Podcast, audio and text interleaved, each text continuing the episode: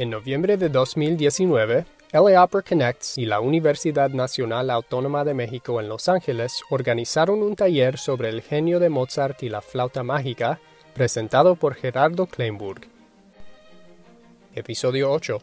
La serie concluye con el elemento más revelador y los mensajes simbólicos de la flauta mágica. Gracias.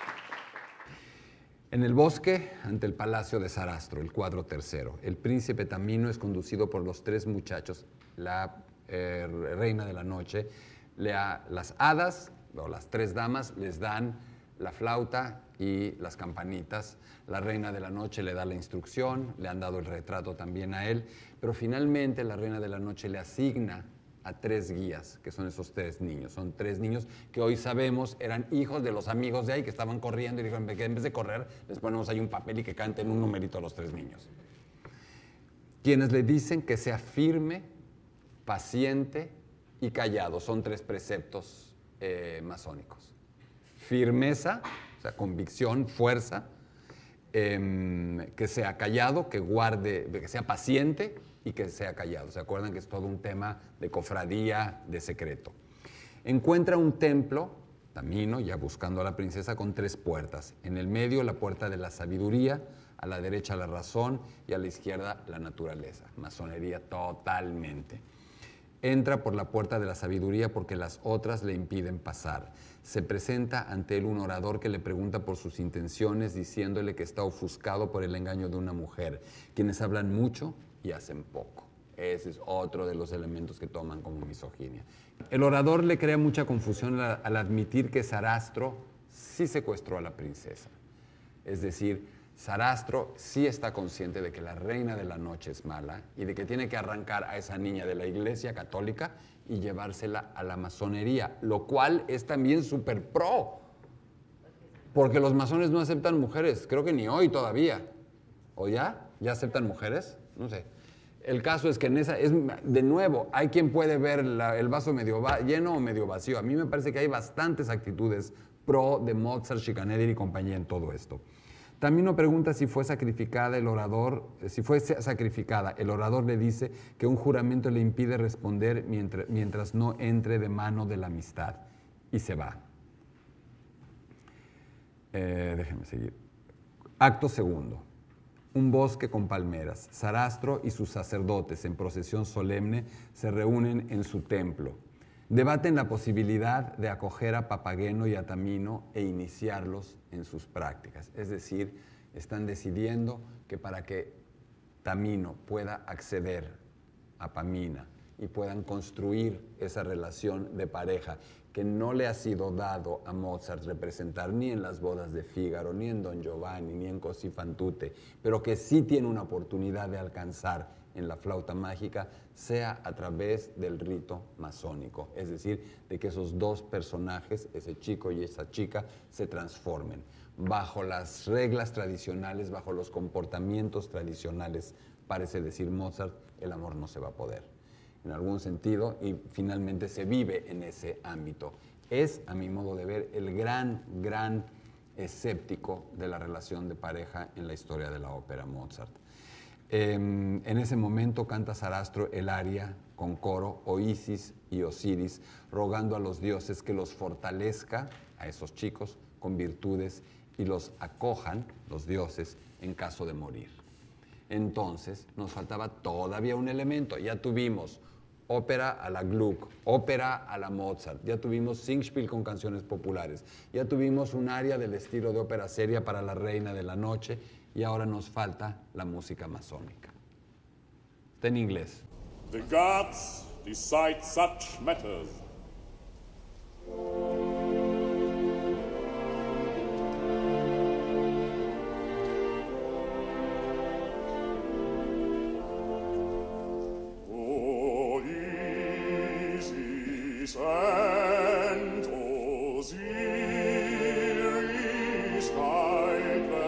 Pueden estar en la misma ópera, el área del papageno cantándole a los pajaritos y este señor, el gran sacerdote, cantando un himno masónico.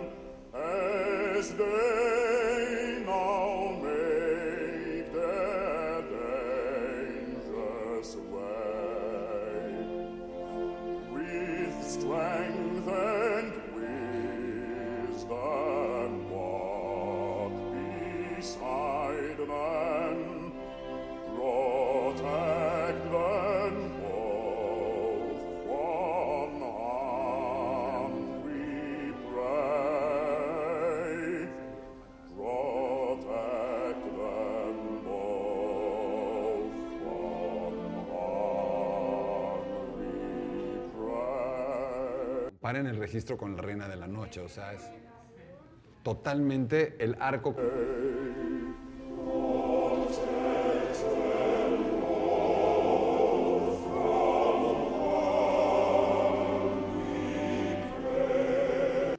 Evidentemente, Sarastro es, un ser, es el ser más profundo de la ópera, de esta ópera, y canta en el registro más profundo. La reina es, en el fondo, mucho más superficial y canta en un registro mucho más superficial, que es el registro sobreagudo.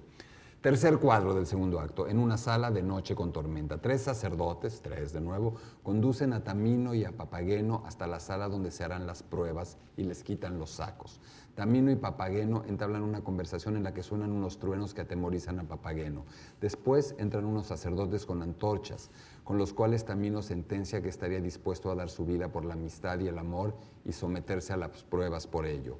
Sobre esto, Papageno no está muy de acuerdo. Papageno yo dice, yo no vengo por estas cosas, yo solo quiero comer, beber y una chava. Lo dice desde el principio. No me interesa, en el fondo es el sabio de la historia, ¿eh? Ojo, no es chiste. Él dice, yo quiero comer, beber y mi chava, y ustedes hagan sus rollos y sus pruebas y todo eso. No, yo, yo no. Eh, sobre esto Papageno no está muy de acuerdo. Él es un hombre primitivo y hasta que no le aseguren una mujer y bella a Papagena no aceptará. Pero debe prometer, para lograrlo, no hablar con ella si la ve. Tienen que permanecer en silencio y no hablar con ninguna mujer. O sea, a Papageno le ofrecen que sí puede llegar a tener su papagena, a Tamino que sí podrá acceder a Pamina, pero tienen que al menos guardar la prueba del silencio, con todo lo que implica simbólicamente el silencio. Silencio no es solo estar callado, tiene implicaciones más profundas. Aunque aquí finalmente tienen que estar callados y por supuesto Papageno no lo va a lograr ni un minuto. Tienen que permanecer en silencio y no hablar con ninguna mujer. En este dúo se detallan las principales motivaciones de la prueba. Los tres sacerdotes abandonan la sala y los dejan en la oscuridad. En este momento aparecen las tres damas del suelo y, del suelo y cantan el quinteto, un quinteto con el que los quieren convencer de que ese no es un buen lugar.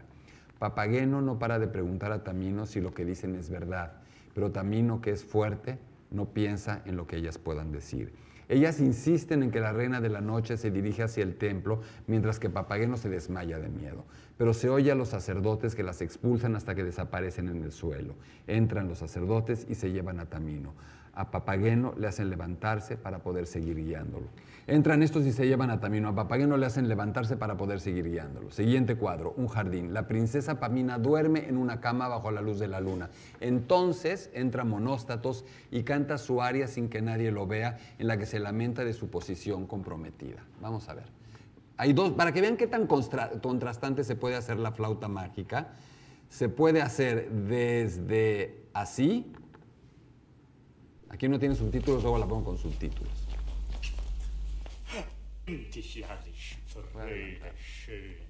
Nada más para que vean, eh, quiero que vean este estilo, que es totalmente de cachirulo.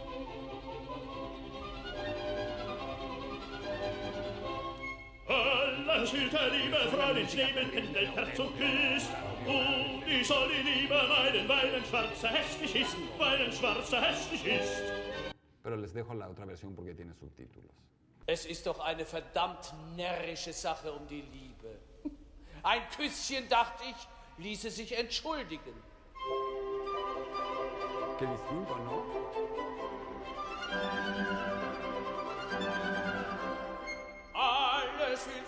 Liebe Freuden Terzen küsst. Und ich soll die Liebe meinen, weil ein Schwarzer hässlich ist, weil ein Schwarzer hässlich ist. ist mir denn kein Herz gegeben, bin ich nicht von Fleisch und Blut, bin ich nicht von Fleisch und Blut. Immer ohne Weibchen leben wäre wahrlich Hölle Glut, wäre wahrlich Hölle Glut, wäre wahrlich Hölle Glut.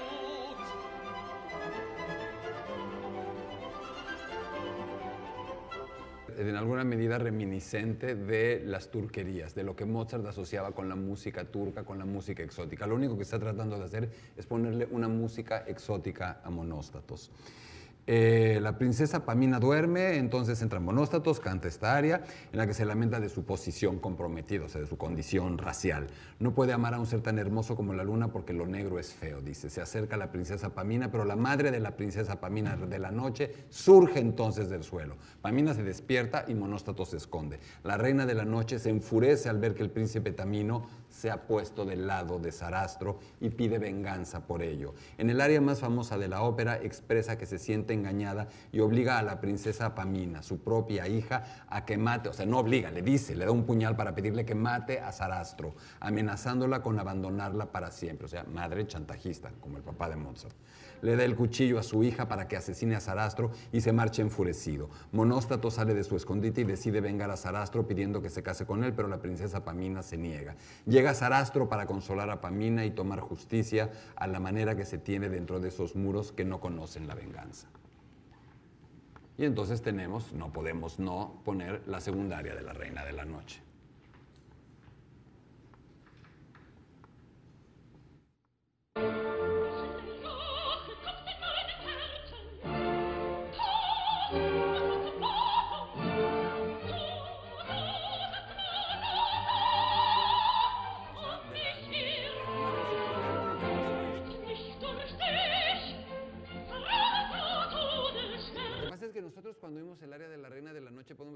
Que es una señora haciendo así con su así una muñequita de cristal. Y no es eso, no tiene nada que ver, todo lo contrario.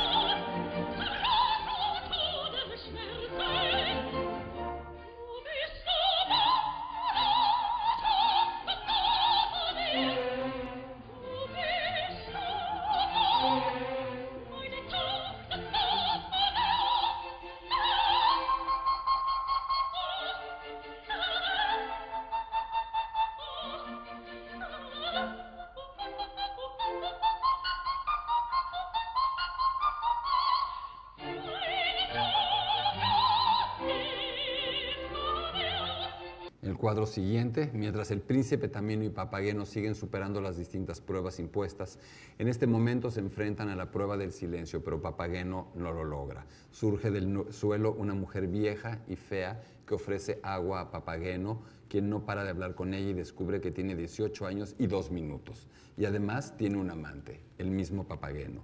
Cuando va a preguntar el nombre de la anciana, un trueno suena y la vieja desaparece. Los muchachos llegan para, los tres chicos llegan para traerles comida y sus instrumentos. Ya no vamos a poder poner tantos fragmentos. Entregan a Tamino su flauta y a Papageno sus campanillas y desaparecen. Tamino toca la flauta mientras Papageno come y bebe. Aparece Pamina al sonido de la flauta, que al no obtener respuesta alguna por parte de Tamino piensa que no lo quiere y muy herida canta su bellísima aria. Es el momento más solemne del personaje. Cuadro quinto, una gran sala abovedada en el interior de una pirámide. Sarastro junto con el... Y se pueden ir imaginando cómo va cantando. O sea, el área de ella diciendo que no la quiere tiene que sonar al estilo de Gluck. Aparece Sarastro junto el coro de sacerdotes va a sonar amazones. Papageno está queriendo a su papagena, suena como ópera bufa. Sarastro junto con el coro de los sacerdotes inicia un ritual. Se trata de uno de los pasajes corales más representativos de la obra. Tamino al frente, frente al gran sacerdote, escucha esas palabras. Entonces entra Pamina con un saco en la cabeza acompañada por los sacerdotes junto a Tamino. Sarastro le quita el saco. No cesa de preguntar por Tamino que está a su lado, pero Tamino no habla con ella, está cumpliendo la prueba del silencio. En ese trío se relata la historia. Han de separarse y los dos lo aceptan porque les prometen que volverán a encontrarse. Siguiente cuadro. Papageno está solo y perdido en la sala donde se realizan las pruebas. No encuentra la salida. Siempre le dicen atrás. Al acercarse a un sacerdote, éste le reprocha que su comportamiento merece un castigo, pero que los dioses benignos lo perdonan. A cambio, nunca sentirá alegrías de las alegrías de los iniciados. Es decir, va a poder lograr lo que quiere, pero no va a lograr ascender a un estadio superior como el que Tamina y Pamino podrán lograr si pasan las pruebas. Papageno se conforma con un vaso de vino que le es concedido y con una muchacha, que le haga caso y que lo quiera. Cantando encuentra a su mujer, pero es la misma anciana que le pide la eternidad. Él accede con desgana porque si no, vivirá encarcelado sin una amiga y sin vivir en el mundo que tanto le gusta. En ese momento, ella se convierte en una hermosa joven, Papageno, pero la pierde porque se acerca un sacerdote. Aún no es digno de ella, le dice. Papageno se hunde en la tierra porque no quiere hacer caso al sacerdote. Salud. Y viene uno de los momentos realmente célebres de la ópera. Los tres muchachos anuncian la llegada de, mañana, de la mañana y hablan de Pamina. Pamina, al creerse rechazada por Tamino, decide suicidarse. A punto está, pero los jóvenes genios la salvan a tiempo y le piden que tenga paciencia. Se vejan que es una trama enredada, pero bastante enredada, no precisamente muy coherente. Dos montañas, una roca, eh, perdón, siguiente cuadro. Dos hombres con armadura traen a Pamino para que supere las pruebas del agua y del fuego. Antes de la prueba, Pamina aparece dispuesta a verle. Deciden que como Pamina no teme a la muerte, es digna de ser iniciada. A mí me van a disculpar, pero eso ya desmonta cualquier idea de misoginia de parte de Mozart y de Schikaneder deciden que como Pamina no le teme a la muerte, es digna de ser iniciada. Ambos se dan la mano. Tamino toca la flauta para poder atravesar la columna de fuego. Entran y salen de la columna de fuego. Pasaron esa prueba. Tamino vuelve a tocar la flauta y se dirige a la montaña que arroja agua. Entran y salen de esta, la prueba del agua. Aparece después la entrada a un templo muy iluminado dentro del cual se oyen gritos de triunfo y alegría por la pareja. Papageno, al ver que ha perdido a su papagena, la busca desesperadamente cantando y tocando su silbato. Decide ahorcarse. Con una cuerda se acerca a un árbol. Pide que se apiaden de él, pero eh, no se oye nada. Resignados se disponen a colgarse. Los tres muchachos lo detienen y le aconsejan que toque sus campanillas. Es el famoso dúo donde se encuentra con su amada papagena. Es justo este momento.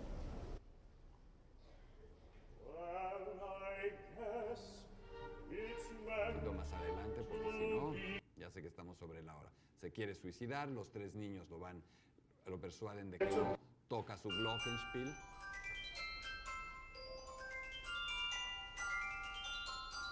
Ring my bells keep ringing, bring my girl to me. Ring my bells keep ringing, bring her here to me. Ring my bells keep ringing. y también están con sus pruebas masónicas. Ring my girl to me. bells keep ringing, bring a wife for me. Ring the bells keep ringing, bring her here to me. Bring her here, a wife for me, a wife for me. The complicated world is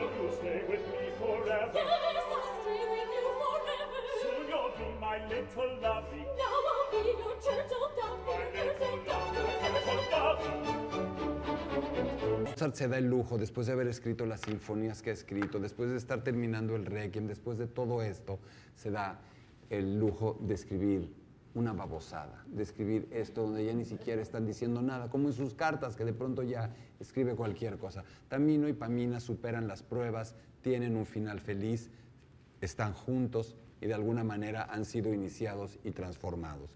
Y la ópera concluye de esa manera. Mozart eh, estrena todavía la flauta mágica, le encanta ir a ver la flauta mágica, tiene un éxito enorme, muchos músicos, Salieri va a ver la flauta mágica, le fascina la flauta mágica. Un día, ya tocando el clavecín, colapsa Mozart en eh, septiembre de 1791. Eh, pasan algunos meses más donde ya no se recupera. Constanza finalmente regresa de Baden-Baden y el 27 de diciembre de 1791. A las 12 y 10 de la madrugada, Mozart muere. Eh, sabemos que sus últimas horas todavía desesperadamente estaba, no a Salieri como dice la película, pero sí a sus amigos masones músicos, les estaba dictando y pidiendo, pidiéndole que le ayudaran a terminar el requiem a tiempo, porque insisto, estaba obsesionado. No lo termina, lo terminan los amigos, lo termina sus Meyer, lo termina Eibler y otros músicos, y finalmente lo entregan y recibe el dinero. Es en alguna medida, no es un requiem para sí, es la herencia para Constanza, es lo poco que le va a poder dejar. Eh, la idea de que Mozart muere en la miseria total, insisto, no es exacta. La idea de que lo entierran en una fosa común tampoco es exacta. Mozart tiene un entierro de tercera clase, que es lo que le correspondía a su estatus económico, donde se renta un ataúd, lo llevan, como podría ser un entierro judío. El ataúd nada más es para transportarlo, lo abren, lo vacían y lo echan, no en una fosa común, no lo echaron en una fosa común, lo echaron en una fosa colectiva, que no es lo mismo que una fosa común, que es donde, donde están los cuerpos no reclamados por nadie, o no, no, no, que, nadie, que nadie pide.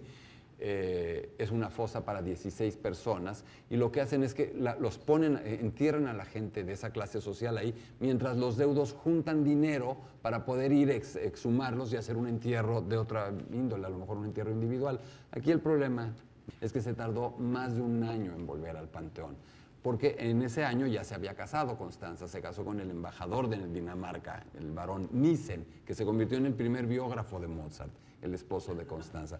Y luego Constanza se volvió una mujer que hizo mucho por la música de Mozart, que trató de, ya no por dinero, sino porque ya Nissen era millonario, sino por, hizo, hizo, una mejor elección. Primero se casó con un genio medio menso para la lana y luego se casó con un diplomático millonario.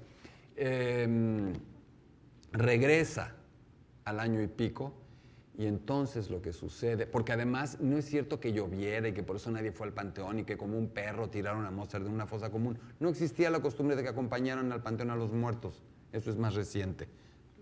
Regresa, insisto, un año y pico después, toca y dice, bueno, pues aquí quiero, este, ahora sí ya traigo la lana para sacar aquí a mi muertito y le dice, ¿qué creen, señora Constanza? Es que hubo una renovación completa en el panteón y no sabemos dónde quedó.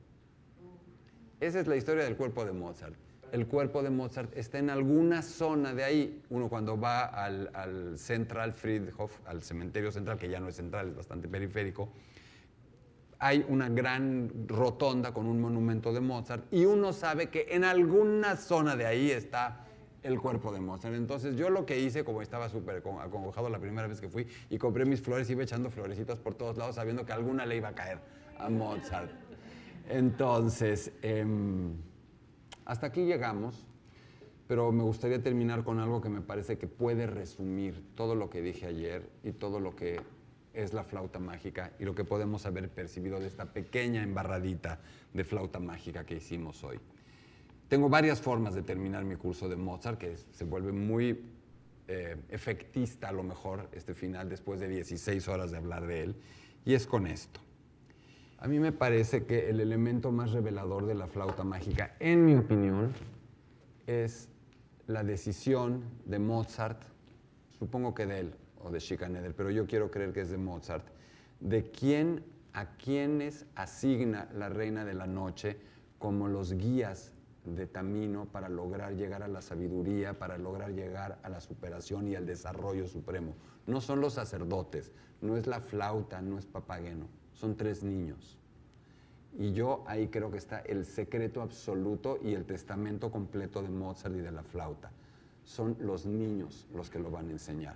Y en ese sentido yo quiero creer que finalmente Mozart, una de sus grandes virtudes es que, a diferencia de muchos que a veces los olvidamos, y veo a uno, por eso ahora le estoy decidiendo que puede ser el final, olvidamos a nuestro niño, ¿no? Y todos seguimos llevando un niño llorando y un niño jugando y un niño triste y un niño adentro. Y aquel que no lleve un niño adentro, pues pobrecito, qué pena me da su caso.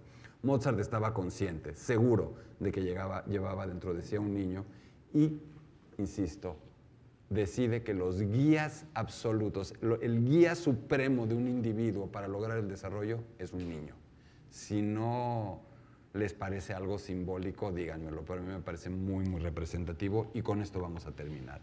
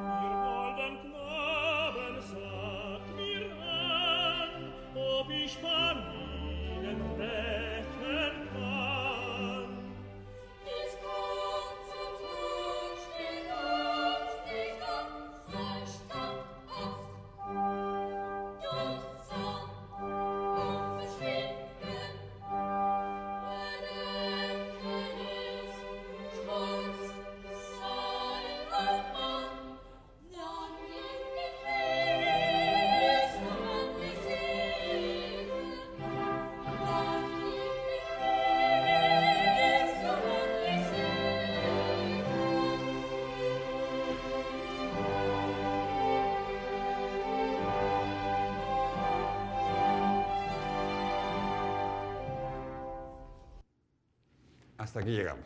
Gracias. Ay. Gracias. Si te ha gustado escuchar Detrás del telón, no te pierdas un episodio. Suscríbete y deja un comentario en Apple Podcasts, Spotify o cualquier plataforma que uses. No olvides compartir este podcast con tus amigos en Twitter y Facebook. Nos vemos en la ópera.